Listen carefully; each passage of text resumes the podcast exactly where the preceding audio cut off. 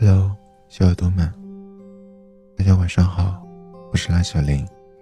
如果大家喜欢我的话，请点一下关注，然后点个赞，转发一下，留个评论或者关注。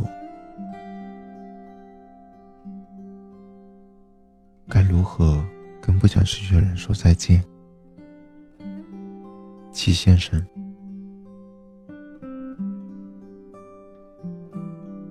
我跟木西在南京路一家烧烤店聊天，他执意要点芒果酸梅鸡。他说文君最爱吃芒果和鸡了。这道菜简直是把他的挚爱串一串，串一个同心圆。那天我们去的最早，约的两个人还没来。我问木西：“你是不是喜欢文君？”他说：“怎么可能？”要是喜欢的话，五年前就在一起了。五年前，我接到一个面试电话，然后我带着简历去了。在一个十几平米的办公室里，跟我说：“我应该是你师姐。”那是我第一次见木心，一个很漂亮的扎着马尾的姑娘。然后她带着我去运营部门，跟我介绍，这是王军。我在文君的旁边做了一年，然后我离职，我们一起在南京路吃烧烤。那时候，我们已经成为了很好很好的朋友。我也知道王军、木西的一些故事。婚前这十几年，他们最接近爱情的一次是在毕业的散伙饭。那天，木西喝的有点大，他说。我不想一个人去实习，太孤单了。文君说：“那我陪你好了。”说起木西跟文君的交情，应该从军训时说起。那天天气气温有点高，三十八度多，爱情雪里飘着一见钟情的温度。但军姿的时候，木西大概是中暑了，突然晕倒了。就在大火还在发愣的时候，文君二话没说，抱起他就往医务室跑去。木西隐约觉得那天有一阵风，好凉爽。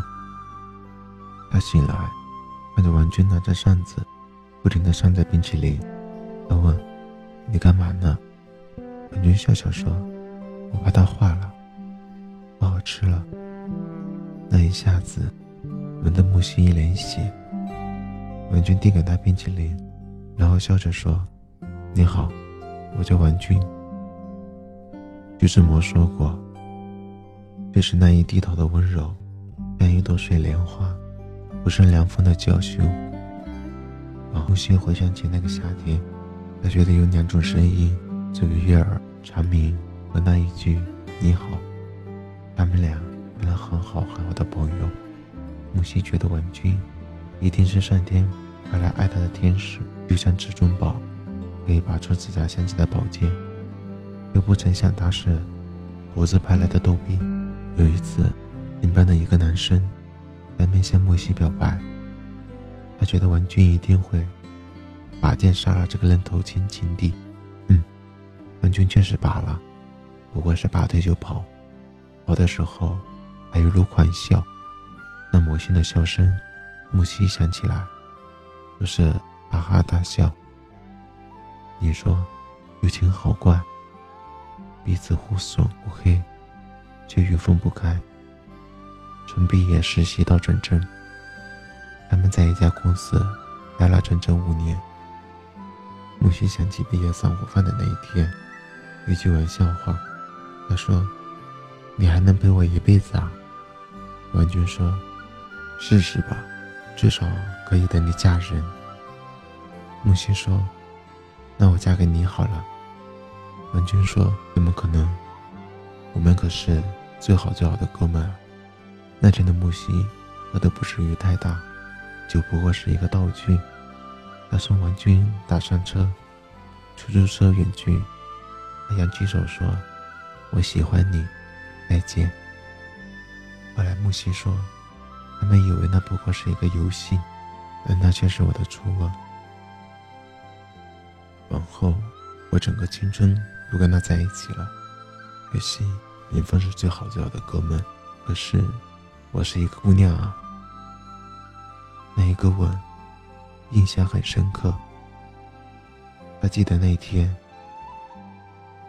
王君文有些输掉了，大家起哄大冒险，他把王君解围，母西就扬起了脸，他应该闭上眼，可是他没有，他想记住生命里一个吻他的少年。文君还挺认真，闭着眼。那天木西见过最美的风景是两排长长的睫毛。当然还有，那天文君还请他吃的猪排饭。后来，木西说我要嫁人了。那天，我跟婉君都在。我问谁？我们怎么都没见过？那顿饭实在异常安静。我们各自有心事。婉君说：“要不我们喝点？”就上桌。婉君直接举起瓶子，开始猛灌。两瓶酒下肚，我大概可以猜到他心里憋得慌。酒不过是一个道具。文君说：“我，你，那一个长长的歌，也是醉了。”我跟木西笑得差点撞了桌子底。文君说：“别闹，严肃点。”木西说：“你刚才说啥？”文君又打开一瓶酒，我一把夺过来。你直说，你知道吗？他们都熟悉吗？有年的好哥们。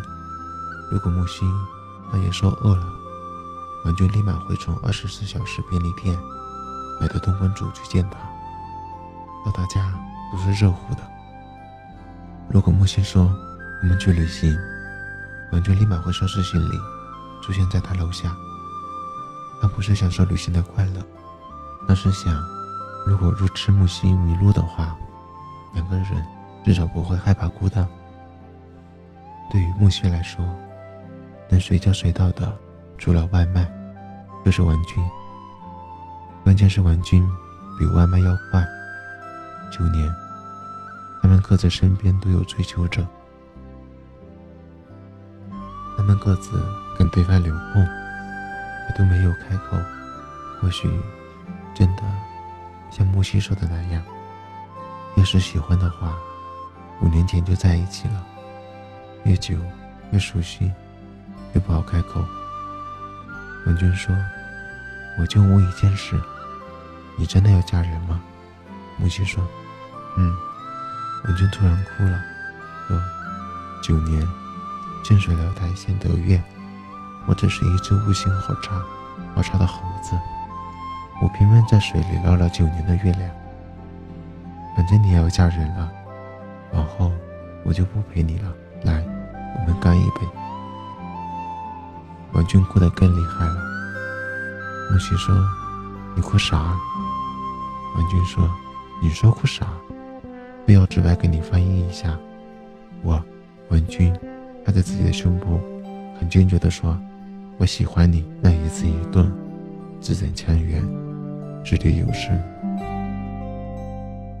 木心说：“可是我要嫁的人是你啊，你愿意娶我吗？”文君突然笑了：“你说什么？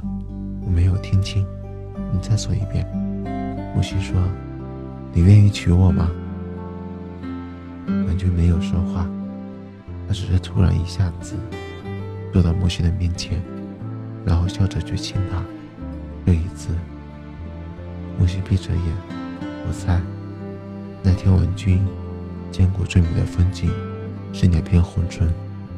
当然还有我们那天点的大份的芒果酸梅鸡。把你的心，我的心串一串，串一个同心圆。你们以为？这样就结束了吗？这样就是结局吗？请你们继续往下听。我多希望那一切都是真的，可惜那天文君什么话都没说，一直喝，一直喝，喝到凌晨两点。木西问：“你还有话要说吗？”文君只是笑笑。木西说：“那我走了。”文君说：“我送送你。”我们一起下楼，然后把木西打上车。出租车走远，渐行渐远。文娟招了招手，突然冒出来一句：“我爱你，再见。”后来还有很多朋友问我，为什么你写的故事都是那么美好？我说，那不过是千百个故事里，我只挑了一些而入眠的故事。我听过太多悲伤、辜负、错过的故事，就让它到我这里为止吧。我不会告诉你。你也最好别问，我们不是逃避什么，而是深夜里有很多事情不便提。你温热一杯牛奶，我说一句晚安，这样遇见多好。山有木兮木有枝，月月君兮君不知。那该是他们一生中。最接近爱情的一次，从此以后，越来越远。手轻轻按在肩膀，城市的夜景有谁陪在窗后一起欣赏？身后围绕淡淡咖啡香，呼吸着发香，却相隔着。